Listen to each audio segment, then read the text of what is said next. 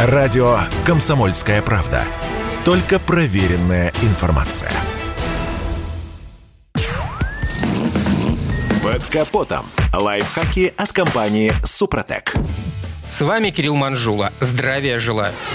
Что бы там ни говорили автослесари, но малярные работы куда как более интимная деятельность. Тут всегда было важно найти своего человека – Фокус в том, что покраска автомобилей включает в себя множество операций. Выравнивание, подгонка, шпаклевка, грунтовка, краска, лак. И все это не может стоить дешево. В результате многие мастера, дабы угодить клиентам, идут на ухищрения, которые позже вылезают и отпугивают клиентов. Впрочем, низкая цена манит всегда, как ни крути. Многие ищут подешевле, а мастерские принимаются мухлевать. Простой пример. Царапина. Опытный сервисмен сразу видит, можно ли убрать дефект полировкой или потребуется красить деталь. Однако клиент зачастую слышит лишь «нужно красить». Впрочем, ловкача достаточно просто поймать за руку. Первый способ – время на работу.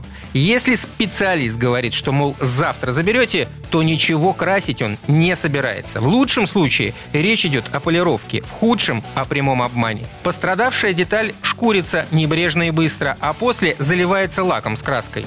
Потом сушат и полируют. Беда в том, что через месяц-два такой лак начнет слезать целыми кусками, а деталь под ним ржаветь. Узнать, можно ли отполировать деталь, несложно. Достаточно провести по ней влажной рукой. Если вода полностью нивелирует повреждения, можно заполировать начисто. Если нет, то надо красить. Но учтите, только подготовка детали для качественной покраски займет рабочий день.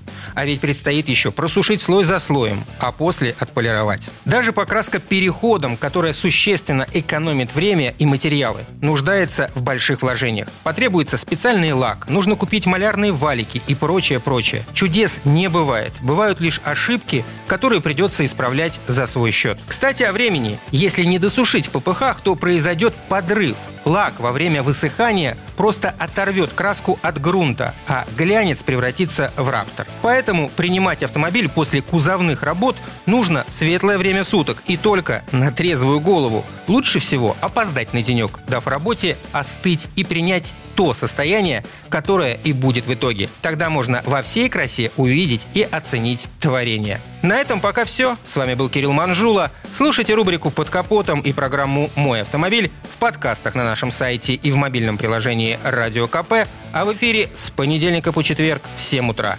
И помните, мы не истина в последней инстанции, но направление указываем верное. Спонсор программы ООО «НПТК Супротек». Под капотом. Лайфхаки от компании «Супротек».